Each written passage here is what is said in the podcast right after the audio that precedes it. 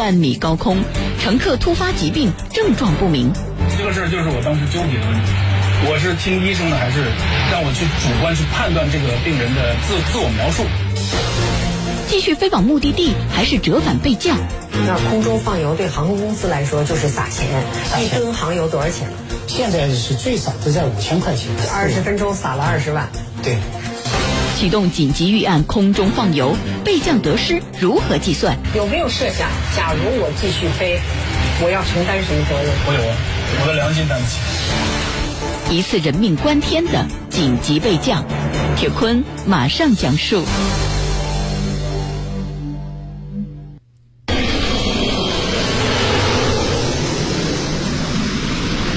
二零一九年三月二十七号下午十三点二十七分，载有二百多名乘客的东方航空 MU 五五幺航班从上海浦东机场起飞，前往伦敦希斯罗机场。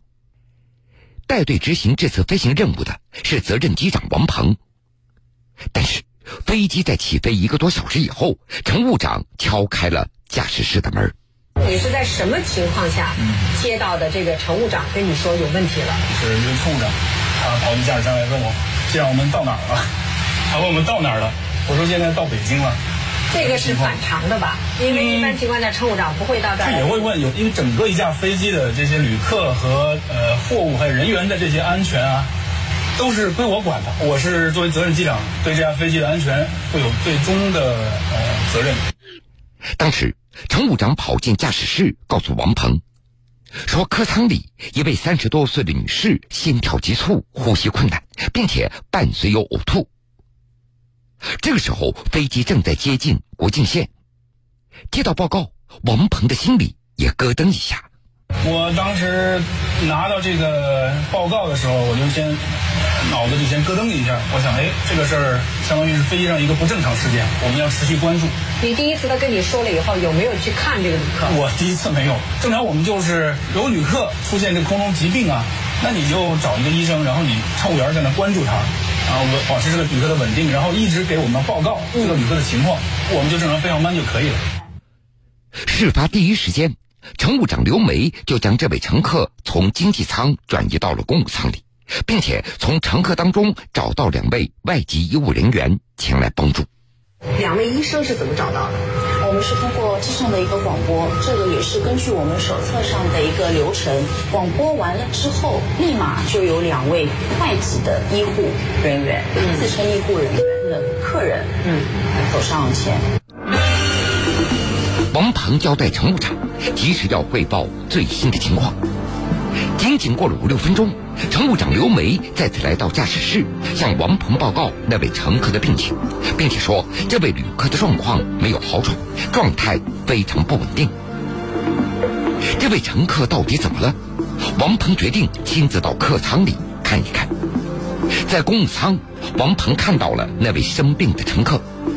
根据医生的建议，乘务长给这位生病的旅客吊了两瓶氧气供他吸氧，但是并没有缓解的迹象。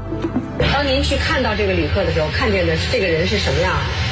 呃，他感觉有点出虚汗，然后呢，我就摸了摸他这个头，他这个头上呢确实有点发烧啊，感觉有点发烧，而且他脸上那个神情非常的焦虑。那么他就跟我讲，他说这个心脏很难受，他说我的心脏我感觉快要跳出来了。然后我看到地上呢，就是他刚才吐的这一滩这个呕吐物，但用一个塑料袋子装好了。医生做出的判断是什么？医生初步做的判断，因为他们只用了血压计和呃温度计，可能对他进行了一个简单的测量，他的心跳啊、心率还有他的血压，量下来呢是基本在正常线之内。那么外籍医生呢，可能觉得没有什么太大的问题。可是这个旅客明明是已经非常非常的呃焦虑，而且他的情绪也是非常非常的急躁，呃，他甚至就是可以说对周围旅客产生了一定的影响。而且他自我这个脸上的表情非常痛苦。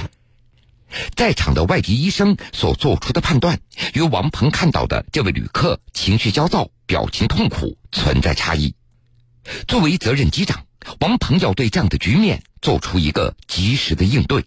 为什么医生都说正常的情况下，你还是要表现出比医生还要多的担心？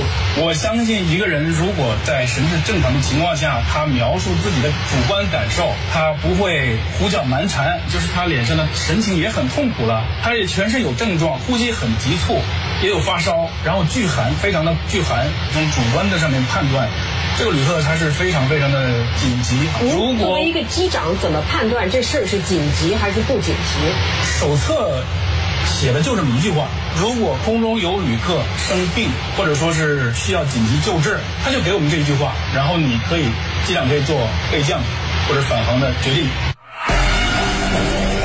乘客的病情究竟是怎么一回事儿？将会好转还是进一步的恶化？如果一旦恶化，又该如何处置？二百一十四位旅客，十六位机组人员，要不要和他一起返航呢？作为责任机长，王鹏他必须尽快的做出一个决定。除了这位旅客之外，这个飞机上一共是多少旅客？不用两百一十四个旅，两百一十加上机组多少？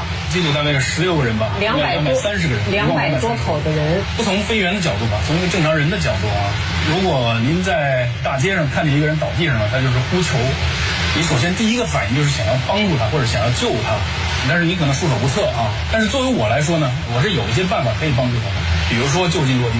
医生呢，只是说他暂时情况还好，而且医生觉得他是呼吸过度，那么用了一些这个办法让他减缓呼吸速率。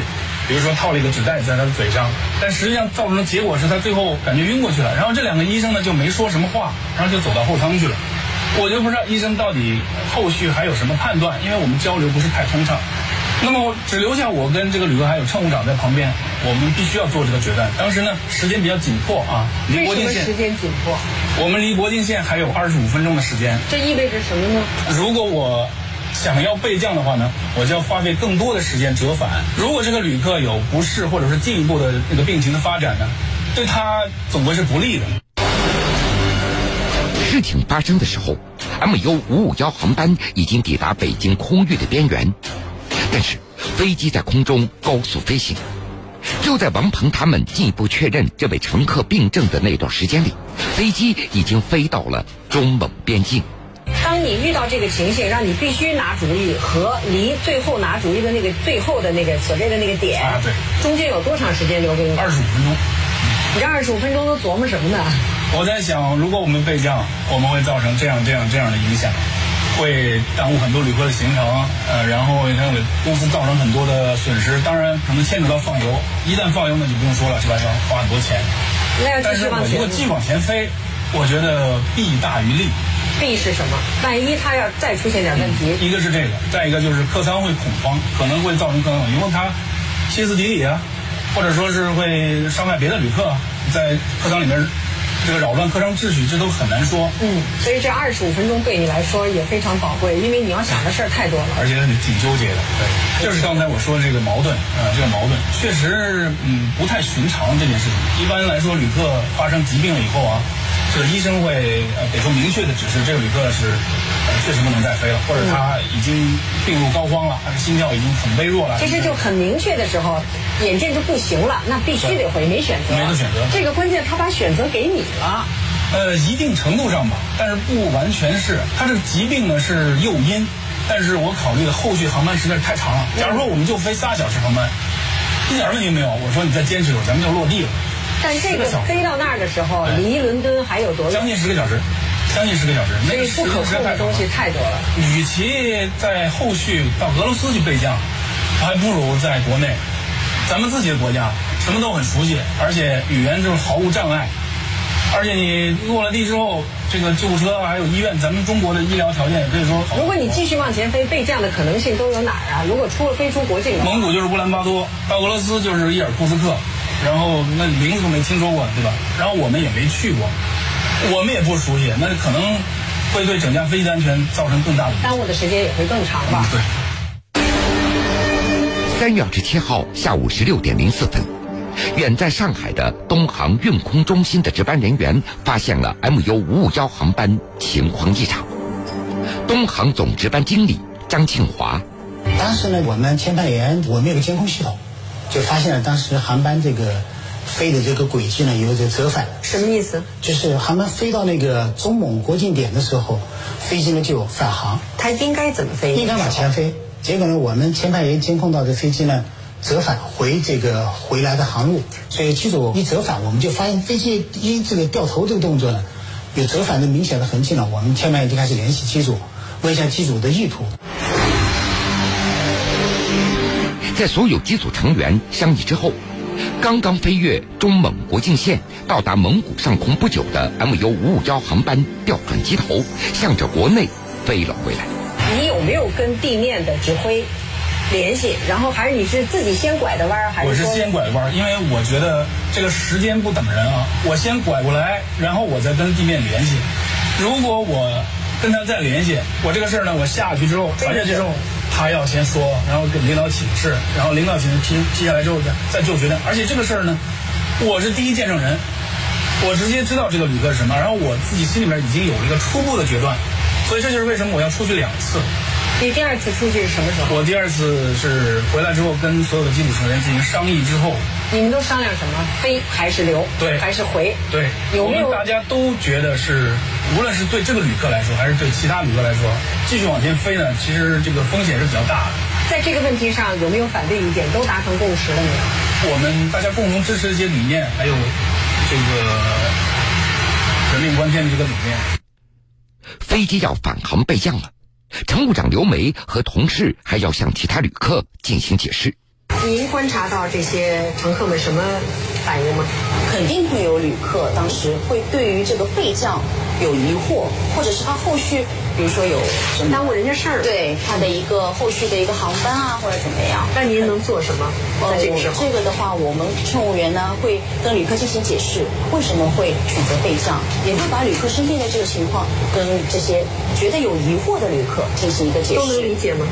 至少那个航班，我们当时旅客还是蛮理解的。我很关心的一件事情就是，当这位患病的旅客，当他知道机组为了他要折返备降的时候，他听到这个消息的时候，他的反应是什么？当时安抚的时候，也是及时的告诉他，我们已经决定备降返回到北京，会给您尽快的得到一个治疗。他的一个心情是平复了很多。三月二十七号的下午，在得到 MU 五五幺航班返航备降的明确的请求以后，东航运控中心迅速启动了应急机制。东航总值班经理张庆华那说到这儿就有一个问题，就假如在飞机上突发一个旅客这种身体面临了一个很危急的状态，是必须要返航和备降吗？对这个的这个判断，对比如说机上突发旅客的疾病，其实不管是这个心血管也好，还是其他疾病也好，其实对于我们乘务组也好，对于我们的飞行机组来讲，其实这个过程其实是很难的。我们应该把这个旅客的这种不可控的状态含进去以后，包括我们整个航班的运行情况的保障，我们叠加在一起。所以说，这个去北京备降落地，我们可以缩短这个最少的一个时间，然后重新再起飞，这个可能会更好。在最终确定返航并且备降首都机场以后，MU 五五幺航班第一时间联系了空管，请求首都机场做好飞机落地的准备工作。我们地面做什么呢？我们也会同步的打电话给首都机场，我们的北京分公司，他也会通知到机场，机场的急救中心会根据旅客的一些病情呢，准备相关的这些急救的车和其他的设备。第二个呢，我们把这个航班呢备降场改改变了，因为它的着着陆机场变成首都机场，然后我们要重新呢对这个航班呢进行一些安全运行上的一个重新的一个分析和评估。比如，比如啊，这个飞机在北京，因为它带的油很多，从浦东起飞的时候，它加了一百零八吨，所以我们最终计算的结果要保证北京首都机场落地两百五十一吨倒回来推，空中要最短的时间去放油三十九吨。这本来是一次漫长的航程，总航程长达十一二个小时，所以 MU 五五幺航班在起飞之前加了一百零八吨的油。机长王鹏他明白，一旦决定返航备降，按照飞机安全落地的要求，MU 五五幺航班要在最短的时间内放掉四十吨左右的航油，才能够达到安全落地的重量标准。我们的油本身就带比较多，当时飞机上剩的是八十多吨油。我算了一下，如果到北京落地，肯定是超了大概四四十吨左右吧。在东航总值班经理张庆华看来，空中放油对于航空公司来说，那就是经济上的损失。那空中放油对航空公司来说就是撒钱，一吨航油多少钱呢？现在是最少都在五千块钱，那像这个钱是肯定出的，对吧？二十分钟撒了二十万，对。那等于是从上海到北京，再从北京上空再撒了这些油，等于这个油就全白搭了。对啊，你还加上那个返航到北京落地，再从北京起飞到国境点这一段的耗油，你看我们在北京那天，就是我们机长王鹏机长最后。他从北京起飞再飞伦敦，补的油是补了五十吨，就是包括我们重新评估的。本来这个油是不用加的，因为再加上空中的这个放油和油耗油，就是空中的航程耗油，加起来后，我们在北京再起飞多加了五十吨的油量，二十五万。对，刚才我们只是算了航油的账，这只是油钱，还有哪些决定你是需要要花钱的支持？除了这个放油耗油要花钱，在我们北京啊，从那个折返点到北京首都落地的过程中，还要给空管的这个指挥的这些费用，在北京机场落地以后的地面保障的一些费用，因为你有相关的车辆到位，重新再做很多的工作，这个这个需要的这个费用。三月二十七号的下午，在折返途中，在规定的放油区，二十分钟之内。MU 五五幺航班在空中就放掉了三十九吨的航油，放到哪儿？放在空中，它是三千米以上，它空管呢，就是在中国呢，在指定的一个放油区，在哪儿啊？各个机场都有，以人烟稀少啊，三千米以上的高度啊，距离城市大概十六公里外的地方，这个好选吗？空管都有，空管自己案头上都有这些指定的一个放油区。嗯，我们机组呢，根据空管的这个要求呢，这个快速的一个放油。放油是最短的一个时间，像我们三十九吨就是二十分钟就完成这个放油的过程。嗯，而且是在返航备降这个途中放，这个时间最短。你在空中放了，那地上会不会受到影响？就是有油污啊。没错，各方面没有。根据我们现在好多专家的分析，这是科学的一个结论，就是在三千米以上指定的放油器放油，它放出的油是一种雾化的，很快的这个稀释雾化掉。对整个的这个环境啊，其他方面影响可以忽略不计，这是专家的这个结论。按照估算，放完三十九吨的油，加上按照空管指定的航线所消耗的航油，MU 五五幺航班降落首都机场时的重量应该是在安全范围之内。可是，在 MU 五五幺航班临近北京上空的时候，机长王鹏他发现意外又发生了。北京通波告诉机组，在首都机场的降落由向北运行调整为向南运行。